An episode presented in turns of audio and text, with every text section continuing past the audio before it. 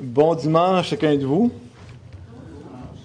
Si je vous dirais que j'étais un peu nerveux, ce serait, euh, ce serait faux.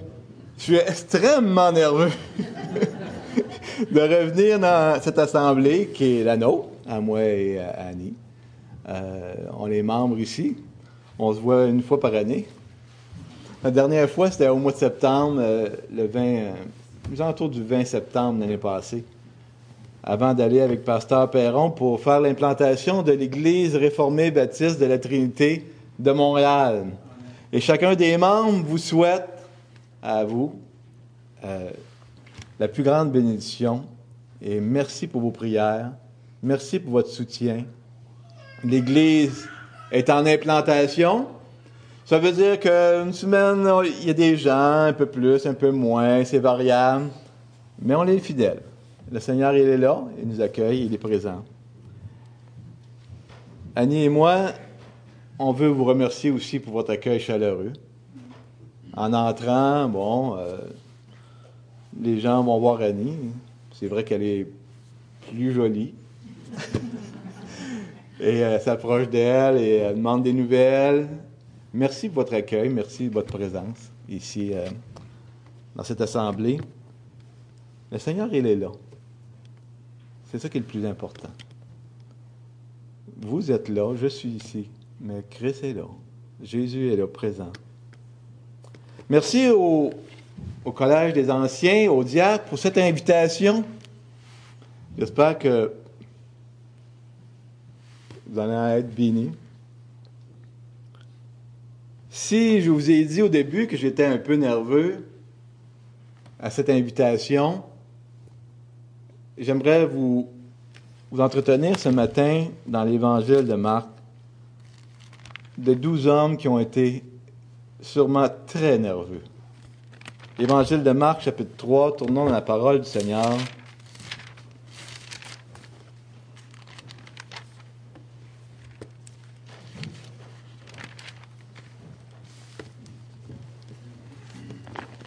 Débutant au verset 13.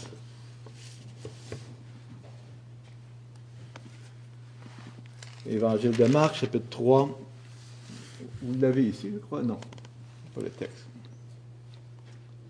Jésus monta ensuite sur la montagne, il appela ceux qu'il voulut, ils vinrent auprès de lui.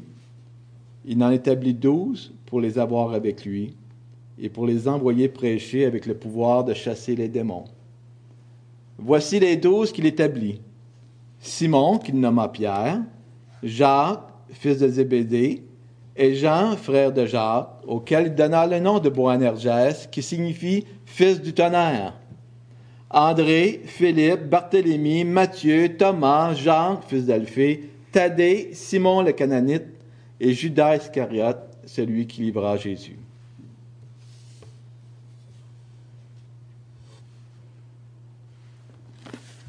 Juste avant qu'on puisse continuer dans la parole, on va demander au Seigneur de nous euh, bénir, ouvrir nos cœurs et qu'on puisse euh, s'édifier mutuellement au travers de sa parole.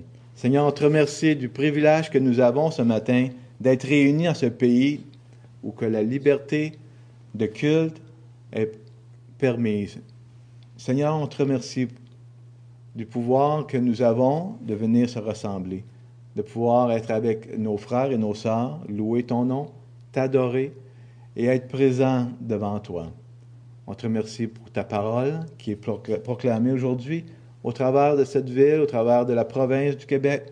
Et Seigneur, on te prie de pouvoir oindre ton serviteur, car nous sommes vraiment petits devant toi, devant cette grandeur de ta parole, dans le nom de Jésus. Amen. Le titre du message de ce matin, le mode d'emploi du disciple. Qu'est-ce qu'un disciple? Le dictionnaire Larousse nous dit que c'est une personne qui reçoit et qui adhère à l'enseignement d'un maître. Une personne qui suit l'exemple de quelqu'un. Un mot latin? Est-ce que vous voulez l'avoir? Oui. Discipulus. L'élève. Et là, mes confrères qui enseignent avec le grec, Pascal, M. Pasteur Raymond vont être contents. On parlait d'un mot grec, matette ou matanao, pour disciple, apprendre, être enseigné, entendre, être informé, apprendre par usage pratique. En clair, un disciple, c'est quelqu'un qui met en pratique ce qu'il écoute. Vous pouvez retenir cette phrase-là. Quelqu'un qui met en pratique ce qu'il écoute. C'est un disciple. J'aimerais vous parler des disciples du Seigneur. C'est une série que j'ai débutée sur l'apôtre Pierre. Et Pierre, il est nommé ici en premier. Mais j'aimerais qu'on puisse voir aussi dans Exode 31, il y a un texte, si vous avez un signet dans, dans vos Bibles, on va y revenir souvent. Exode 31 et le verset 1.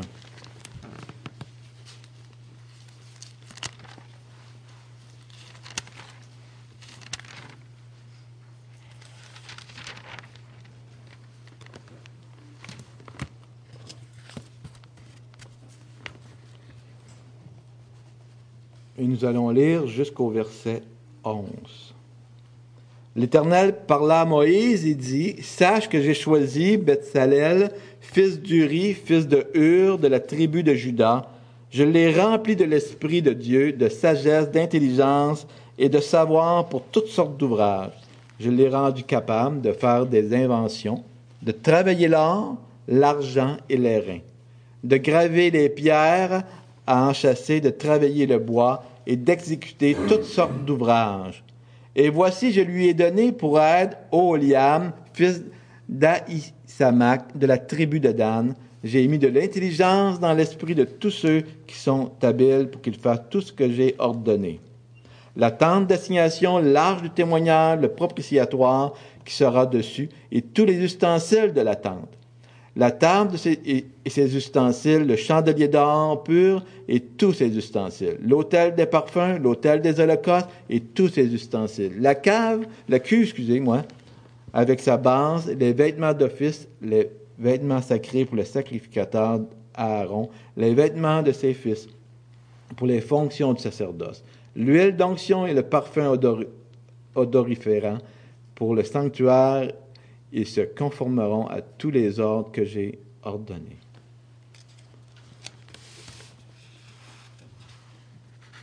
Le mode d'emploi du disciple. Une personne de mon entourage m'a écrit dernièrement. Il dit, je n'ai pas trouvé de mode d'emploi pour devenir chrétien. Est-ce qu'il y a un mode d'emploi pour devenir chrétien? Dans votre cas, vous l'a dit, oui, il y en a un, et c'est telle, telle, telle chose. J'ai suivi un cours sur le, le disciple, j'ai le livre euh, Le disciple 101 ou Le disciple pour les nuls, où euh, on a différents cours, différents ateliers. Et il y en a qui vont dire, ah, mais oui, on peut devenir disciple en suivant le mode d'emploi dans la Bible, etc., etc. On a toutes nos réponses dans notre cœur. Nous allons essayer, par la grâce de Dieu, de pouvoir répondre à cette question-là. Est-ce qu'il y a un mode d'emploi dans la Bible? Ou est-ce qu'il y a un mode d'emploi pour devenir disciple? Qu'est-ce que Dieu demande ici à Bethsalel, fils d'Uri? Il lui ordonne des choses. Si on voit au verset 6, à la fin du verset 6, Dieu dit pour qu'il fasse tout ce que j'ai ordonné. Comme tout bon prédicateur réformé, je vais avoir trois points dans le message. Est-ce que Pascal fait ça en trois points? Ou en dix points peut-être, lui? trois grands points. Mais moi, il va avoir un grand point, un plus grand point et un petit point. Dieu ordonne des choses et Dieu donne ce qu'il ordonne et Dieu donne ce qu'il ordonne pour qu'on puisse être avec lui. C'est les trois points que je viens de vous résumer. On y reviendra. Et le Seigneur a un projet pour le peuple d'Israël. Ils sont dans le désert. Il dit, vous allez nous construire un tabernacle, une tente d'assignation, un lieu où je vais pouvoir me réunir avec le peuple de, Dieu et vous pouvez voir ma présence. Mais il n'y a rien. Il n'y a pas de tente, il n'y a pas de couverture, il n'y a pas de, de lampe, ni de chandelier. Il n'y a rien, rien, rien de ces choses-là qui sont construites. Et il va appeler un homme qui s'appelle Betsalel. Il va lui dire, je veux que tu fasses tout ce que j'ai été ordonné de faire. Tu vas construire le chandelier, tu vas construire la cuve d'airain, et tu vas construire les vêtements sacerdotaux. Tu vas faire toutes ces choses-là. Et voici que Jésus, il s'assied sur la montagne, puis il appelle douze disciples. Je pense qu'ils n'ont pas lu en, les petites notes en bas du contrat.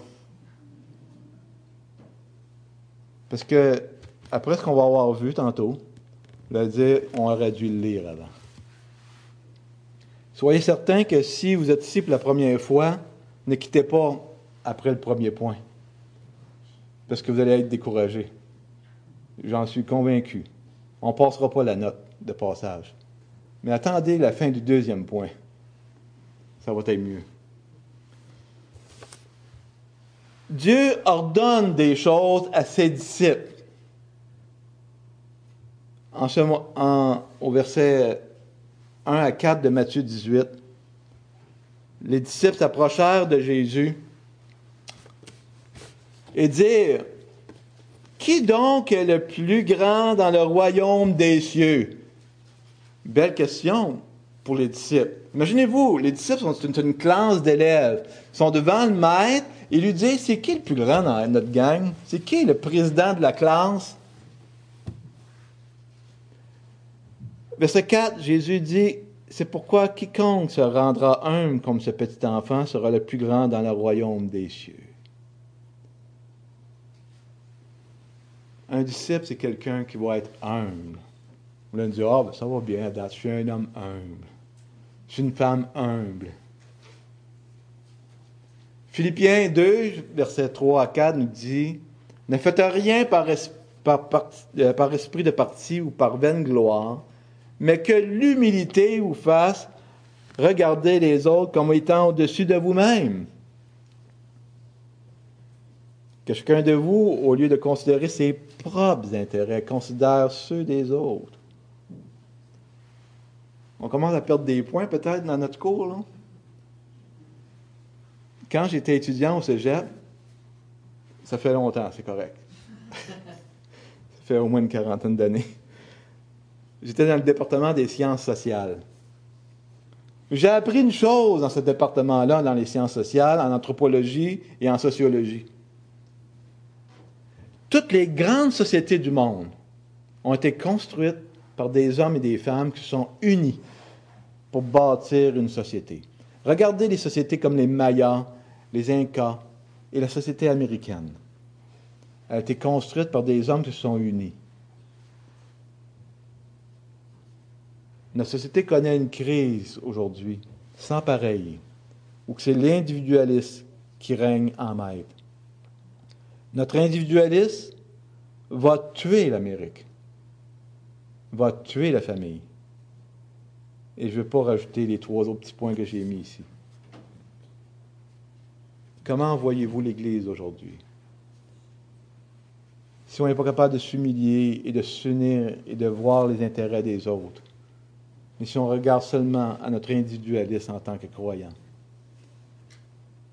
on va avoir la difficulté à pouvoir édifier et s'édifier les uns les autres pour avoir une Église unie.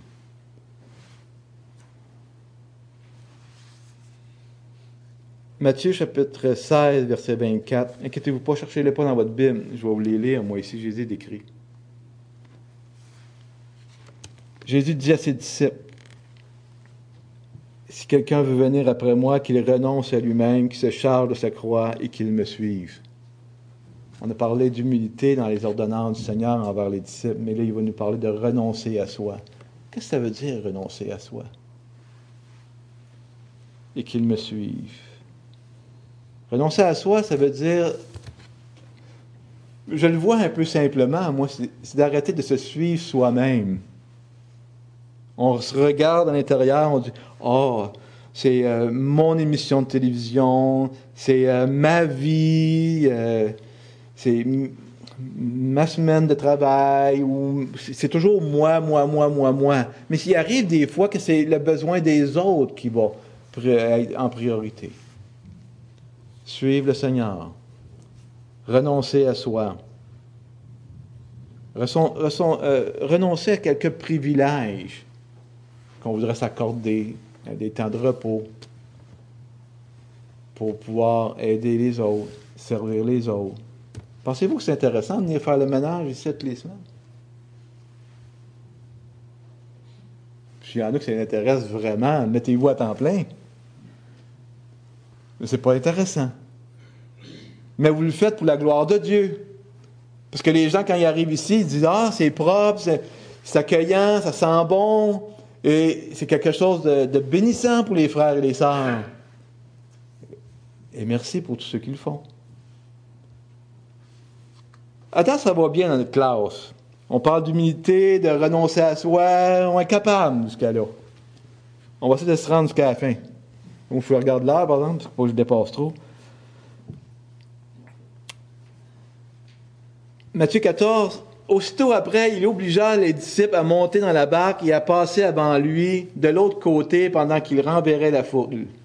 J'aime ça, moi, le terme obligé en 2016. Ça existe encore, le mot obligation en 2016. Le Seigneur nous ordonne certaines choses. On est obligé à certaines choses. On les nomme pas tous. Mais on a des raisons des fois de refuser ce que le Seigneur nous ordonne. Ah oh, Seigneur, aujourd'hui il fait mauvais. Oh, la tempête, il pleut. J'irai pas au culte. Oh, j'ai une fête pour euh, la nièce de mon, beau-frère qui fête ses deux ans, puis il faut que j'y aille. On manque le culte. Oh, je me chicanais avec mon épouse aujourd'hui ou euh, avec mes enfants. Oh, on manque le culte. J'ai de la difficulté à lire la parole de Dieu pour telle et telle raison. Je m'inclus dans ça, là. Le Seigneur nous appelle et il oblige ses disciples à traverser l'autre côté. Les disciples auraient dit T'as pas vu le temps, Seigneur? Comment se faire mauvais, là? Fatigué de ma semaine de travail, moi, là. là. On va aller ramer jusqu'à l'autre bord du lac. On ne peut pas attendre à demain. Ça peut devenir des fois plus difficile en tant que disciple. Mais on a choisi d'être disciple. On est encore là, on est encore dans la classe. Le Seigneur nous parle d'humilité, nous parle de renoncer à soi, nous, nous parle d'obéissance. Il y a des actions aussi qu'il nous ordonne de faire. Un jour, les disciples s'approchent de Jésus. Il dit, ils n'ont rien à manger. Jésus lui dit, faites-le vous-même. Donnez-leur vous-même à manger. Ça nous parle de responsabilité aussi. Être un disciple, c'est être quelqu'un de responsable. Il y a une expression au Québec, je pense que vous allez la comprendre, pelleter chez le voisin. Il y en a qui ne comprennent pas cette expression-là? On a tous compris? OK. On prend le problème puis on le donne à l'autre. Ah, euh, frère, voir le pasteur. Si lui va s'arranger avec ça. Ou euh, l'enfant vient avec ses devoirs. Ah, pas tant que ton professeur. On, repousse ces, ces choses-là. On a une responsabilité dans nos actions en tant que disciples. Mais à date, je pense que j'ai 60% dans ma classe de disciples, on est correct.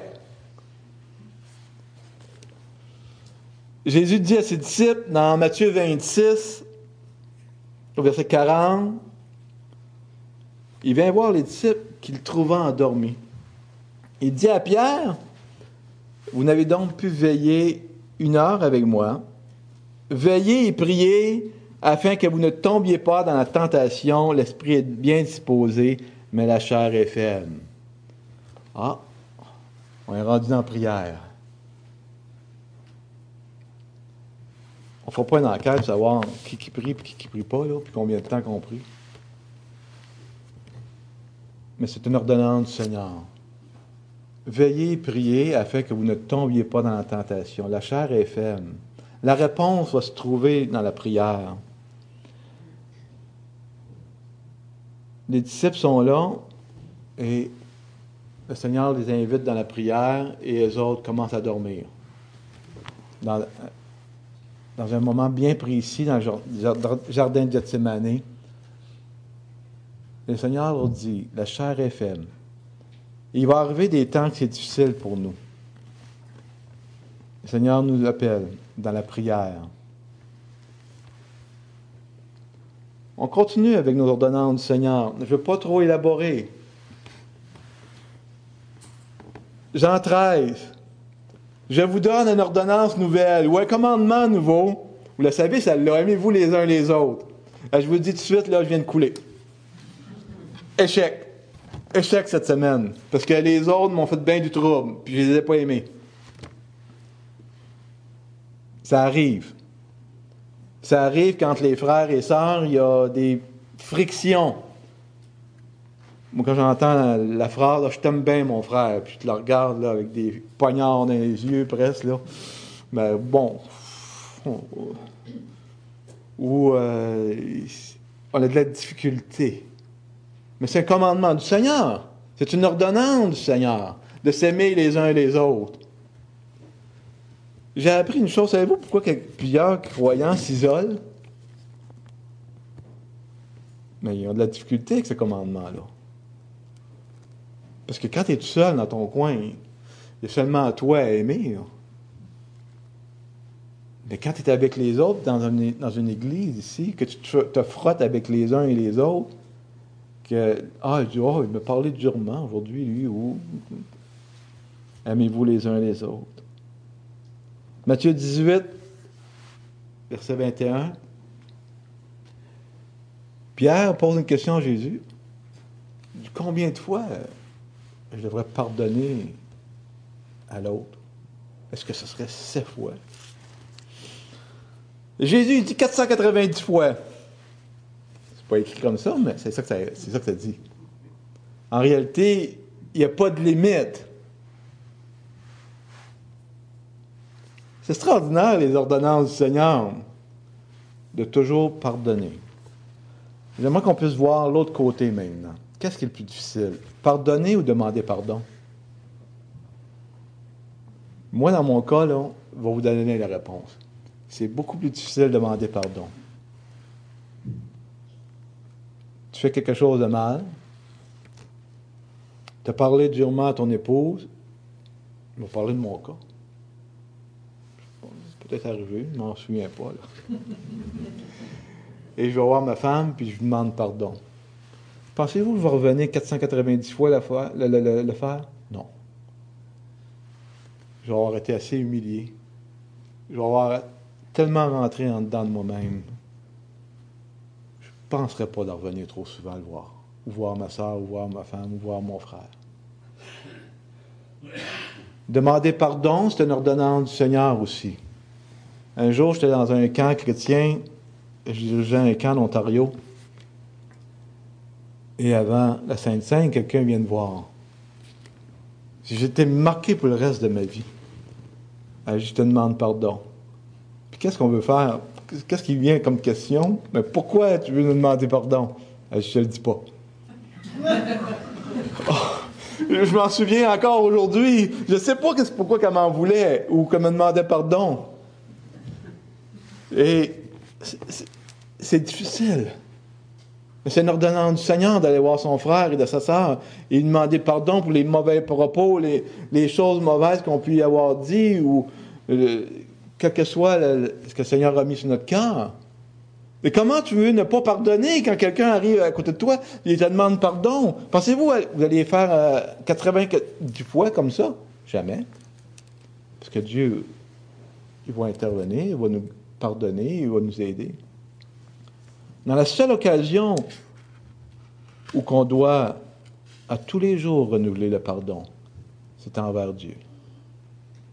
À tous les jours, on les sur un chemin tortueux, on pêche et on s'éloigne de la grâce du Seigneur. Notre cœur est, mauvais par-dessus tout. À tous les jours, on doit le faire, et je sais que vous le faites à tous les, à tous les dimanches à cette église, la confession des péchés. Mais ce n'est pas une tradition. C'est qu'à tous les jours, on doit arriver devant le Seigneur. Seigneur, pardonne-moi. Pardonne-moi mon péché devant les frères, devant les sœurs, devant ton peuple que tu as sanctifié, que tu as justifié. Pardonne-moi d'être rebelle à ta parole. Dans les ordonnances aussi, il y a des conséquences.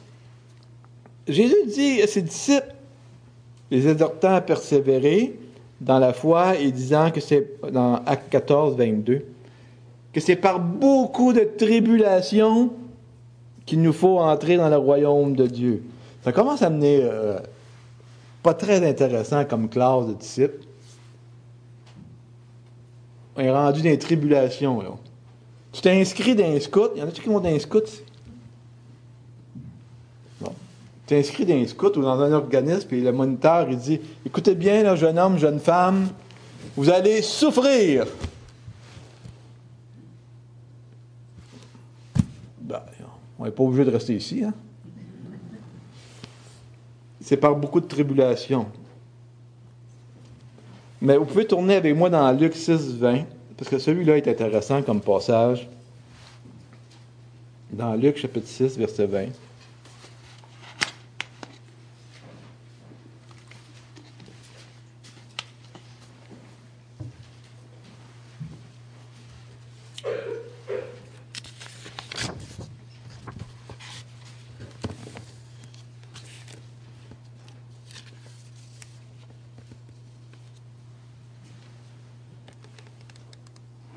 Alors Jésus, levant les yeux sur ses disciples, sur sa classe,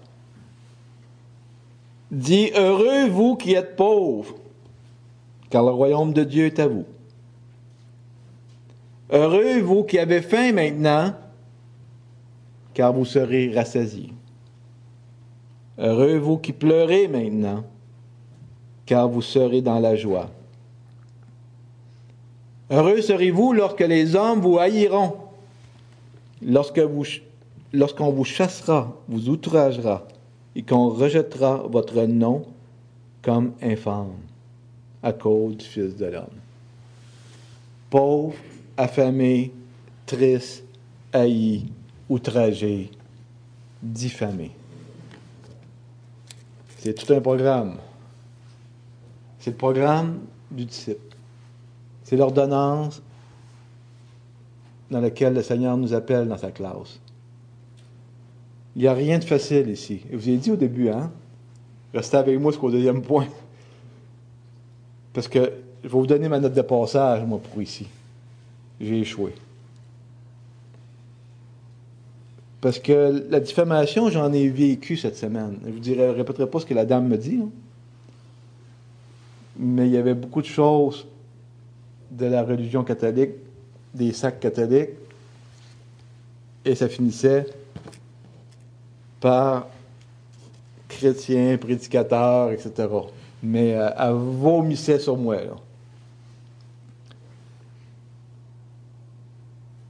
Au tout début de l'Église de la Trinité, à Montréal, on a emmené quelqu'un. Ça faisait un an et demi qu'on lui parlait de l'Évangile. Il est venu à l'Église. Et aujourd'hui, c'est la personne qui, euh, poignarde le plus l'Évangile. Qui est totalement contre. Est-ce que ça vous arrive? D'avoir quelqu'un qui se révolte contre vous? Quelqu'un que vous avez servi, quelqu'un que vous avez aimé, quelqu'un que vous avez donné des services, que vous avez parlé de l'Évangile, que vous avez tout fait, et qui blasphème le nom du Seigneur devant vous. Est-ce que ça arrive? Est-ce que ça arrive que vous êtes haïs à cause du nom de Jésus?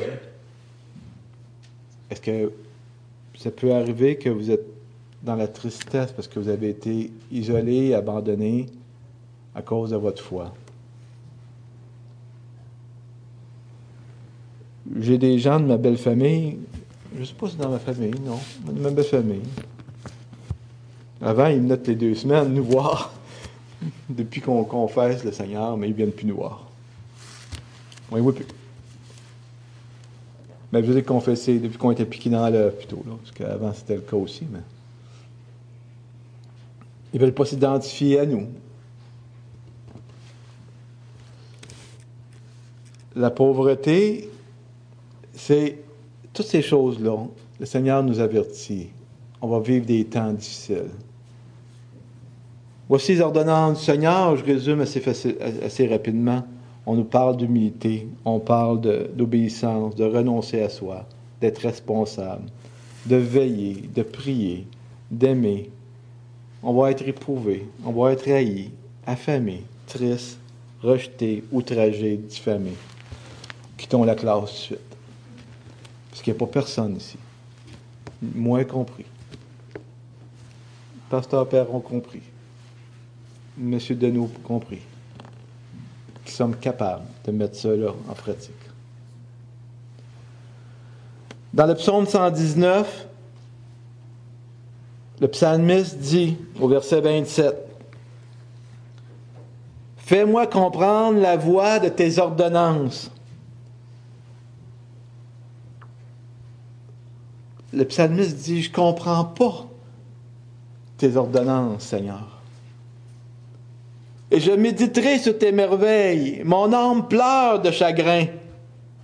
Relève-moi selon ta parole. Éloigne de moi la voie du mensonge et accorde-moi la grâce de suivre ta loi. Et ça devrait être le but de notre Église, de cette culte ce matin. Seigneur, je suis incapable de faire ces choses-là, tes ordonnances de la parole du Seigneur. Je suis incapable de pouvoir aimer celui qui m'haït. Je suis incapable de pouvoir fléchir le genou et de pouvoir prier et à tous les jours, de pouvoir lire ta parole, de pouvoir mener avec les frères et les sœurs assidûment. Je suis pas capable de faire ces choses-là en tant, en tant qu'humain. Cette discipline-là, je ne l'ai pas. Je ne suis pas un bon disciple. Et c'est un constat. Vous allez dire, c'est où qu'il s'en va? Continue au deuxième point avec moi. David ou le psalmiste, je ne suis pas sûr que c'est David, il dit Fais-moi comprendre tes ordonnances. où ça nous mène? Avons-nous la capacité, une seule journée, de suivre, de mettre en pratique les ordonnances de l'Éternel? Si vous dites oui, mais priez pour moi, parce que moi, je ne suis pas capable. Je me lève le matin, je me dis, dans mon travail, je vais essayer d'être calme mais j'ai toujours quelqu'un qui vient puis vient gratter comme faux, à la bonne place. Puis qui va me dire oh, comme cette semaine, il y a quelqu'un qui me dit C'est un maudit hypocrite de pasteur. Ah ouais? Mais c'est blessant, ça. C'est blessant, ces choses-là. Les gens qui. Et on ne passera pas au travers. Maintenant, retournons à Exode 31.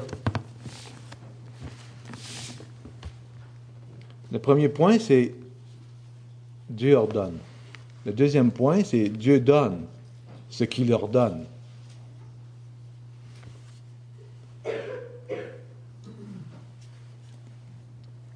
Au verset 3 à 6 dans Exode 31, après avoir appelé Bethsalel, je l'ai rempli de l'Esprit de Dieu, de sagesse, d'intelligence et de savoir pour toutes sortes d'ouvrages. Je l'ai rendu capable de faire des inventions, de travailler l'or, l'argent et les reins, de graver les pierres et en achancer, de travailler le bois et d'exécuter toutes sortes d'ouvrages.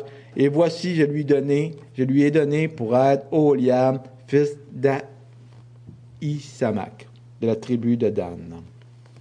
J'ai mis de l'intelligence dans l'esprit de tous ceux qui sont habiles. Dieu donne ce qu'il leur donne. Et c'est la plus grande grâce que nous pouvons avoir ce matin ici. Car si nous sommes incapables d'obéir aux ordonnances de Dieu, Dieu va nous donner le moyen d'y obéir. Et ça, ça va être beaucoup plus intéressant pour nous. Et l'Église aujourd'hui prêche beaucoup sur le deuxième point.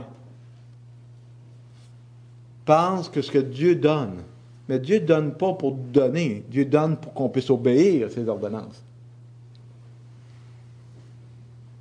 Jean 14, 27 nous parle du don de du Christ. Jésus dit, je vous laisse la paix, je vous donne ma paix devant les difficultés, devant ces gens qui nous troublent, devant euh, les problèmes qu'on nous avons dans la semaine, le Seigneur nous donne sa paix.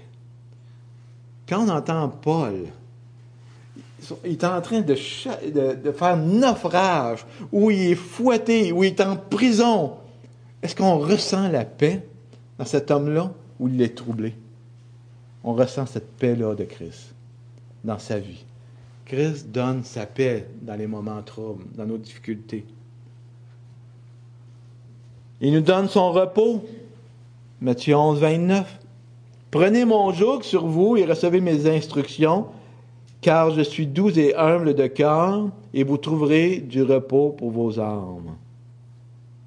J'ai vu, mais je pense que c'est le plus beau petit bébé dans la salle en ce moment, à moins que je me trompe, de Catherine. Elle est où, le petit bébé? Il est parti à la garderie. Un vrai petit ange. Quel âge qu'il a, Andy, le bébé? Quel âge a-t-elle? Sept mois. Sept mois. Et je l'ai vu arriver toute douce, toute confiante. Elle vient de dire le mot. Le repos, la confiance. Quand nous sommes dans le repos du Seigneur, on est dans sa confiance. Ceux qui n'ont pas confiance en l'Évangile, sont un peu stressés. Ils veulent essayer d'accomplir l'œuvre de Dieu par eux-mêmes, ne se reposent pas en Dieu, ne font pas confiance en Dieu ou au plan divin. Ils ne sont pas comme le petit bébé, toute confiante, que sa mère va pourvoir, que son père va pourvoir. Elle ne se pose pas de questions, elle. Nous, on s'en pose. Euh, je suis le premier sur la. Là. On est stressé bien souvent. On peut se reposer dans le Seigneur. Le Seigneur nous donne sa paix, son repos. Dans Luc 11, verset 9, Et moi je vous dis, demandez et l'on vous donnera, cherchez vous trouverez, frappez et l'on ouvrira, car quiconque demande reçoit, celui qui cherche trouve, et l'on ouvre à celui qui frappe. Est-ce que quelqu'un peut nous dire pourquoi on doit prier? Parce que Dieu aime donner. Simplement. C'est ce qu'il dit. Si tu demandes, je donne. Si tu cherches, tu trouves. Il n'est pas dit peut-être. Non, non. Il dit j'aime donner. Le Seigneur aime donner à ses enfants. Si votre enfant vient à vous et voudrait avoir un pain, est-ce que vous voulez dire non? Les parents aiment donner. Les chrétiens aiment donner. Dieu aime donner à ses enfants. Et la prière, elle est là. C'est un ordonnance du Seigneur, mais sachons que Dieu aime donner. Si on vient le mercredi ici pour la prière, le Seigneur ne veut pas entendre nos voix mais il veut nous donner la réponse à nos prières. Et c'est un grand privilège que nous avons. Dieu aime donner. Et si Dieu aime donner sa paix et son repos, il donne, aussi la réponse à nos prières. Pas d'arriver et de dire Oh, mais peut-être que Dieu veut pas, je suis pas certain, ou dans le doute, quoi que ce soit. Le Seigneur aime donner. La réponse à nos prières, c'est notre voix qu'on fait entendre à Dieu et le Seigneur, il y a quelqu'un qui est arrivé chez moi qui n'a pas de pain. Et je parlais à un frère hier, vous connaissez l'histoire de cet homme-là qui frappe chez son ami, et lui dit Ami, réveille-toi, j'ai quelqu'un qui est venu chez nous, qui n'a rien mangé, puis j'aimerais lui donner à manger. L'ami, il dit non, je suis couché, etc., etc. Mais il continue, il dit, mais j'ai besoin de ton pain et euh, de, tes, de tes biens pour pouvoir nourrir mon ami. Maintenant, est-ce que cet ami-là qui frappe à la porte de son ami le soir, la nuit, est-ce que lui a des besoins? Il n'a pas de besoin, lui. Il vient pour l'autre. C'est l'autre qui a des besoins. La prière, c'est ça. On vient prier puis intercéder pour l'autre qui a des besoins, qui vient frapper, qui dit Prie pour moi, sœur, prie pour moi, frère, j'ai des besoins. Et qu'on vienne, qu'on dit Seigneur, j'ai besoin de ton pain. C'est pas moi qui ai faim, c'est mon ami qui vient frapper à la porte. Mais je viens intercéder. Et Dieu donne, donne à ses enfants une réponse à la prière. On connaît le verset de Jean 3,16. Car Dieu a tant aimé le monde qu'il a donné son Fils unique afin que quiconque croit en lui ne périsse point, mais qu'il ait la vie éternelle. On le connaît par cœur. Dieu a donné son Fils. La justification par son sang. Le pardon des péchés.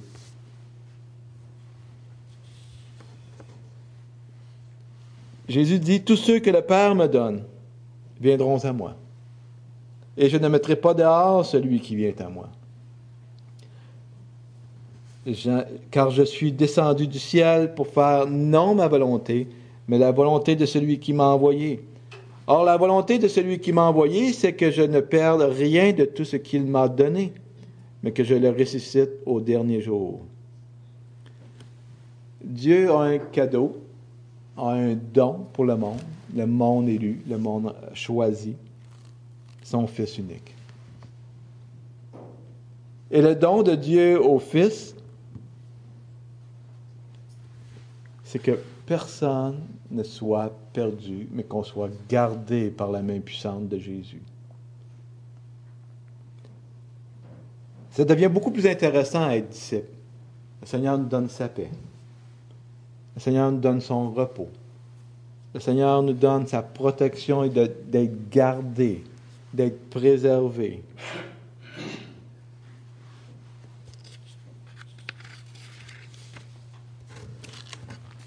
j'aime bien le point suivant. Dans Matthieu 12, quelqu'un, verset 47, quelqu'un lui dit, Voici ta mère, et tes frères sont dehors et ils cherchent à te parler. Il y avait quelque chose à lui demander vraiment de précis, là. il trouvait un peu bizarre. Il y avait une discussion à faire avec lui. Mais Jésus répondait à celui qui lui disait, Qui est ma mère et qui sont mes frères? Puis étendant la main sur ses disciples, c'est la même classe que tantôt en passant. Il dit, voici ma mère et mes frères. Car quiconque fait la volonté de mon Père qui est dans les cieux, celui-là est mon frère et ma sœur et ma mère. Si vous regardez dans Exode 31, verset 6, Bethsalel il y avait la tente d'assignation à, construire. Il y avait toutes les pots et toutes les toiles et toutes les couvertures à faire. Il y avait tous les piliers de la tente. Il y avait l'arche de l'alliance, le propitiatoire, la cuve d'airain, le chandelier, les habits dos à faire. Et Dieu lui dit, au verset 6, je vais te donner un aide. Il s'appelle Oholiab fils d'Aïsamak de la tribu de Dan. Je vais te donner quelqu'un pour t'aider. C'est merveilleux. Le Seigneur donne à son Église des frères et des sœurs pour nous permettre de grandir dans la foi, nous permettre de pouvoir passer au travers les ordonnances. C'est un don précieux d'être entre frères et sœurs, de pouvoir s'aider mutuellement. Tu ne peux pas vivre ta foi dans l'isolation. Tu as besoin de tes frères et tes sœurs pour grandir. Tu as besoin de l'Église pour grandir. Quelqu'un qui dit Ah, mais moi, je lis la Bible tout seul dans mon coin. Mais ça ne fonctionnera pas, ça. C'est un don de Dieu d'avoir des frères et des sœurs. Les deux disciples, quand ils sont choisis, Jésus nomme Pierre, il aurait pu dire, mais Pierre, avec toi, là, on va faire un grand bout de chemin ensemble, puis on va construire euh, la nouvelle euh, Église. On va partir avec toi, puis euh, tu vas évangéliser, et c'est comme ça que la chrétienté va débuter.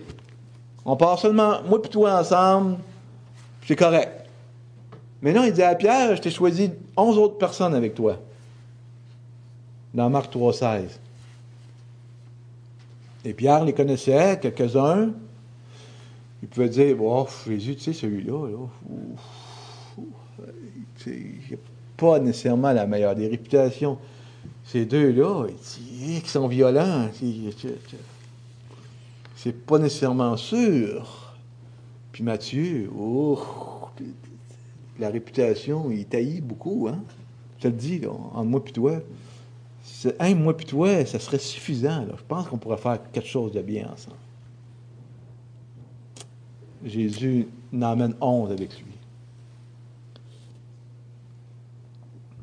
Le Seigneur, ce matin, me dit, Denis, je t'ai donné Sylvain, je t'ai donné Robert, Guy, Roger, Jean-François, André, Benoît, Daniel, Pascal, Alain, Ghislain, Marc, Étienne, Michel, Mario, Raymond, Hugues, Andy et tous les autres. Le Seigneur me dit aussi, Denis, je t'ai donné ton épouse, Annie. Et à chacun de vous, toutes ces femmes et toutes ces, ces mères, ces, ces pères, ses frères et sœurs. Le Seigneur vous a donné chacun de vous pour vous accompagner et vous permettre d'accomplir ces ordonnances. C'est une grande bénédiction d'avoir des frères et des sœurs. C'est une grâce de pouvoir être unis ensemble, d'avoir une église, de pouvoir le prier et le louer. On ne peut pas obéir aux ordonnances de Dieu si on ne prend pas tous les dons que Dieu nous donne. Cette paix, cette joie, ce repos, les frères et les sœurs. Jean 15, 8, c'est une autre ordonnance. Je l'ai oublié volontairement. Jésus dit, si vous portez beaucoup de fruits, c'est ainsi que mon Père sera glorifié et que vous serez mes disciples. Ah, c'est encore plus lourd. Il faut porter des fruits. Des fois, je me regarde, je me dis, bon, mais moi, je pense que je suis en saison d'hiver, là. Un peu tout nu, pas de feuilles, pas de fruits, pas rien. Et la saison est beaucoup plus longue au Québec. Puis on regarde nos arbres, puis oh, il va y avoir quelque chose qui va pousser dans cet arbre-là. Des fois, on regarde l'église, on dit, oh, c'est l'hiver chez vous, hein? Seigneur nous appelle à porter du fruit. Comment je vais faire? Comment je vais faire pour obéir à l'ordonnance du Seigneur? Êtes-vous capable de planter une banane dans votre arbre? Ça si un arbre, une banane? Une pomme? Êtes-vous capable de faire des fruits par vous-même? Galates 5, 22, on le connaît, hein? Mais le fruit de l'esprit, c'est l'amour, puis je suis convaincu qu'on peut le dire par quand. La joie, la paix, la patience, la bonté, la bénignité, la fidélité, la douceur, la tempérance. Et c'est un don de Dieu. Ça vient pas de nous-mêmes, ça. Parce que moi, la patience, bon, il y a des journées ça va mieux quand je suis seul. Et après nombreuses années, après 23 ans d'heureuse vit ensemble, moi et mon épouse, bon, on est capable de s'endurer. On est patient l'un envers l'autre. Mais quand il arrive un étranger qui fouille dans nos armoires, qui n'enlève pas ses souliers, ça dépend de la coutume que vous avez. Nous, chez nous, il faut enlever nos souliers, que vous le savez si vous venez à la maison, il faut enlever les souliers. Se promène avec ses, souliers dans la maison, puis tu le regardes, puis tu le suis ça stresse. On a-tu besoin des fruits de l'esprit? Oh oui. Oh oui. Quand le pasteur vient à côté de nous et dit Frère, on aimerait ça que tu sois à l'église dimanche prochain. Oui, mais c'est la fête de ma petite. OK. Tu as fêté un autre jour?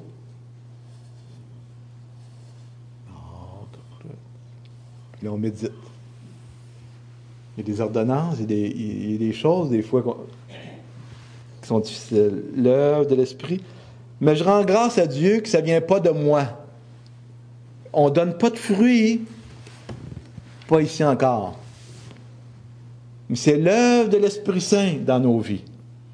C'est le Saint-Esprit qui fait cela dans nos cœurs, qui change nos vies, qui nous donne de l'amour, de la joie, de la paix, de la patience, de la bonté envers les uns et les autres. Bénité, fidélité, douceur et tempérance. Jean 16, verset 13. Jésus nous dit, je vais vous envoyer le consolateur. Quel don merveilleux d'être consolé dans la présence du Seigneur. En fin de compte, le Seigneur nous donne beaucoup de choses. Consolateur, son Saint-Esprit. Dieu nous donne son Fils. Est-ce qu'on peut arriver et dire, Seigneur, regarde bien, non? Moi, en tant que disciple, je ne peux pas obéir à ta parole. Après tout ce que le Seigneur nous donne, c'est impossible. On se doit d'accepter le don de Dieu et dire Seigneur, merci pour ta grâce. Merci pour ce don merveilleux. Voulez nous dire, mais il me semble que tu nous as dit tantôt que tu voulais nous parler du mode d'emploi du titre. On y revient. Euh, je dirige une résidence pour personnes âgées. Et euh, après 21 ans, on avait des laveuses, puis il mangeait plus le linge qu'il lavait. Il était un peu vieil. Euh, et on les a changés pour de belles laveuses neuves. on les a installées, tout ça. Et les résidents sont venus nous voir et ont dit Mais ils marchent comment, les laveuses? Je les ai regardées, c'est des, laveuses allemandes. Je ne vous dirai pas le nom, c'est un nom allemand. Euh, H-U, quelque chose. C'est pas vraiment important. Et là, on regarde la laveuse, puis euh, je regarde dans mes papiers. Il n'y a pas de mode d'emploi. J'ai appelé la compagnie. J'ai dit, avez-vous un mode d'emploi? Non. Il n'y a pas de mode d'emploi. Que les personnes âgées, il y a 85, 90 ans, ouais, mais ça fonctionne comment, ça? Bon, OK. La seule chose que, que j'ai d'informations sur les laveuses, que j'ai fait un petit dessin, utiliser du détergent liquide seulement. Il y a un avertissement. Mais il n'y a pas de mode d'emploi. À quelle place est le mode d'emploi du disciple? On va tourner ensemble dans Deutéronome 30.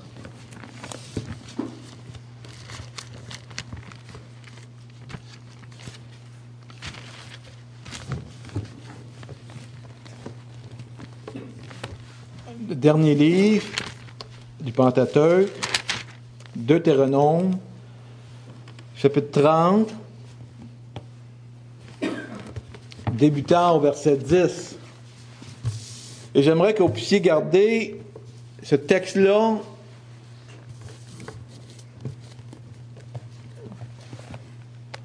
tous les jours de votre vie.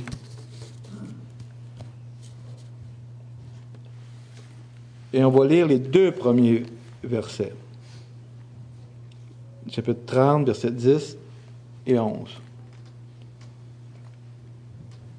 Lorsque tu obéiras à la voix de l'Éternel ton Dieu en observant ses commandements et ses ordres écrits dans ce livre de la loi, lorsque tu reviendras à l'Éternel ton Dieu de tout ton cœur et de toute ton âme, ce commandement que je te prescris aujourd'hui, et je m'arrête ici pour l'instant.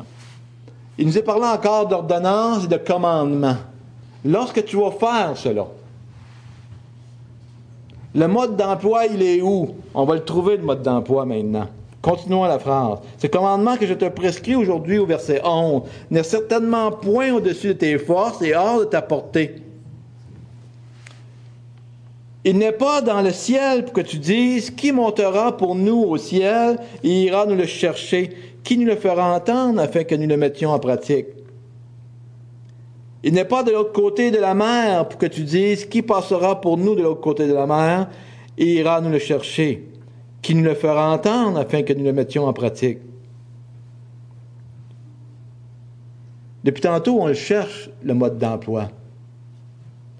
Et savez-vous où clé le mode d'emploi de mes laveuses? J'ai sûr que vous allez le faire tantôt, quand vous allez arriver chez vous. Il faut ouvrir le couvert, il est à l'intérieur des laveuses. Et dans le couvercle? Regardez chez vous. La plupart des laveuses neuves, le mode d'emploi est dans le couvercle. Tu rouvres le couvercle, puis tu regardes. Et là, la, compagnie m'a appelé, ils ont dit, mais rouvre le couvercle. Puis là, j'ai emmené une personne âgée, puis j'ai regardé. Puis là, oh, pesez bouton start, mettez de l'argent. Le mode d'emploi est là, à l'intérieur de la laveuse. Verset 14. Il est où le mode d'emploi du chrétien, du disciple? C'est une chose au contraire qui est tout près de toi, dans ta bouche et dans ton cœur, afin que tu le mettes en pratique. Voici, vois, je mets aujourd'hui devant toi la vie et le bien, la mort et le mal, car je te prescris aujourd'hui d'aimer l'Éternel ton Dieu, de marcher dans ses voies, d'observer ses commandements, ses lois et ses ordonnances, afin que tu vives et que tu multiplies et que l'Éternel ton Dieu te bénisse dans le pays dont tu vas entrer en possession. Le mode d'emploi du disciple, le Seigneur l'a placé dans notre cœur. Le jour où on se tourne vers lui et qu'on reconnaît notre péché, et que le Seigneur devient le Seigneur de notre vie. Et qu'il nous appelle sur cette montagne-là pour qu'on puisse être ses disciples. Oui, il va y avoir des ordonnances, mais le Seigneur dépose dans notre cœur sa parole pour qu'on puisse y obéir. C'est pas quelque chose qui est écrit les dix commandements du disciple, faut que tu fasses ci, faut que tu fasses cela. On est incapable de faire ça. Mais on a besoin de la grâce de Dieu qui va imprégner sa parole dans nos cœurs.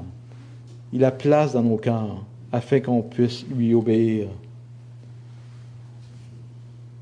Dans Romains 10, la parole de Dieu nous dit au verset 8, Que dit-elle donc? La parole est près de toi, dans ta bouche et dans ton cœur. Or, c'est la parole de la foi que nous prêchons. Si tu confères de ta bouche le Seigneur Jésus, si tu crois dans ton cœur que Dieu l'a ressuscité des morts, tu seras sauvé. Car c'est en croyant du cœur qu'on parvient à la justice, et c'est en confessant de la bouche qu'on parvient au salut, selon ce que dit l'Écriture. Si aujourd'hui, le Seigneur sème cette parole-là, cette parole de foi en nos cœurs, c'est à fait qu'on puisse confesser et dire, Seigneur, tu es le Sauveur. Tu es le Sauveur qui pardonne mon péché. De se tourner vers lui. On est incapable de se tourner vers Dieu. On a besoin que Dieu sème dans notre cœur, nous donne cette foi-là pour qu'on puisse se tourner vers lui. On est incapable d'aimer. On est incapable de pouvoir suivre une seule journée par nos propres forces, le Seigneur. Le Seigneur sème cette parole-là dans nos cœurs.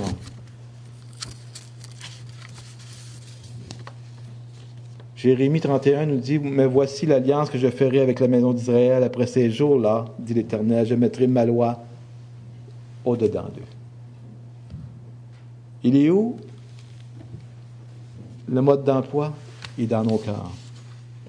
Et je serai leur Dieu, ils seront mon peuple.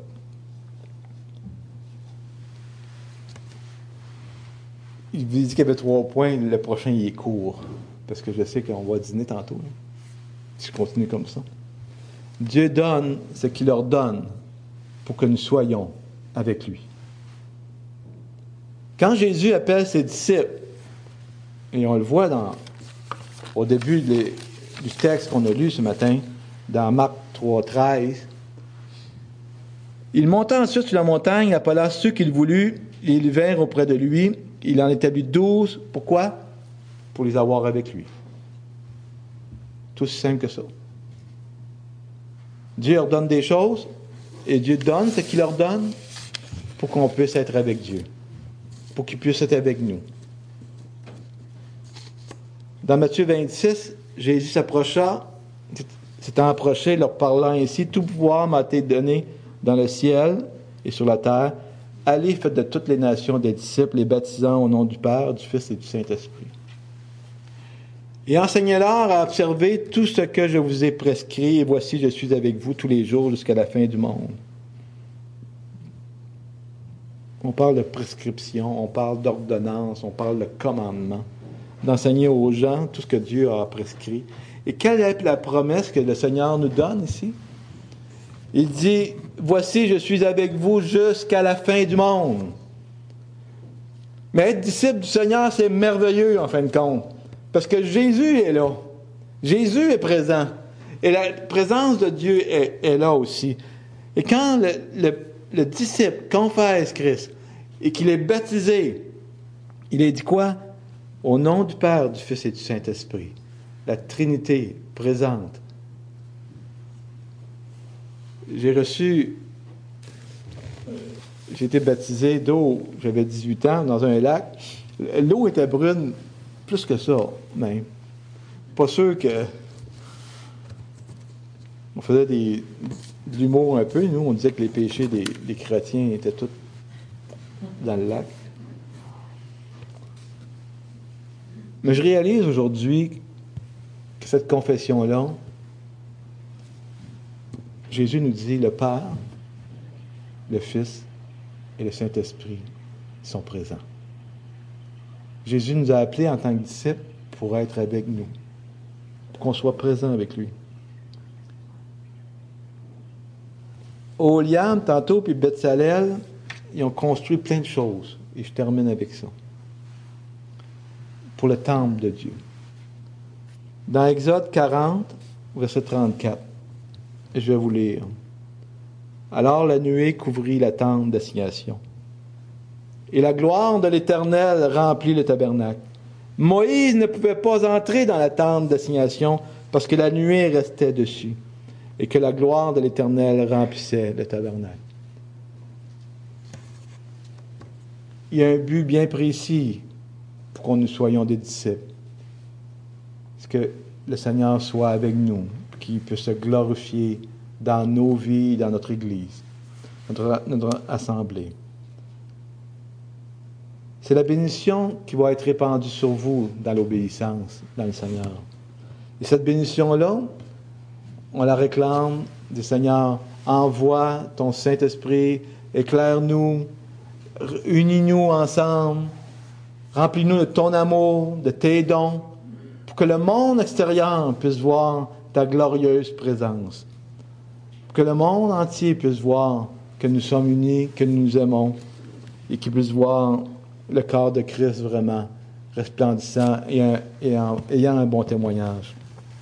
On va se lever ensemble et on va demander cette bénédiction au Père qui nous accorde sa grâce de nous donner tout ce qu'il faut en tant que disciple et son ordonnance. Amen. Seigneur, on te remercie de ta parole ce matin. Seigneur, nous sommes vraiment petits devant toi. Nous sommes incapables de pouvoir marcher droitement une seule journée, une seule minute sans être dans le péché. Mais c'est ta grâce qui nous soutient. Le don gratuit de Jésus-Christ, son amour, sa paix, sa joie, les fruits de l'Esprit qui nous soutiennent dans notre marche chrétienne. Et Seigneur, nous avons une promesse tu vas nous garder jusqu'à la fin. Tu vas nous préserver de tout mal, tu vas préserver notre pied de la chute. Seigneur, je te prie ce matin de bénir cette assemblée qui, est réunie, de bénir chacun des frères et des sœurs, de nous unir dans ton amour, de nous laver ton précieux sang pour qu'on puisse être des disciples accomplis. Car tu nous appelles à être des disciples. Tu nous appelles aussi à pouvoir être une lumière dans ce monde. Bénis chacun de nous, bénis les autorités de cette Église, pasteur Deneau, sa famille, les diacres et le conseil, chaque frère et sœur. Que ta grâce soit répandue en abondance. Amen.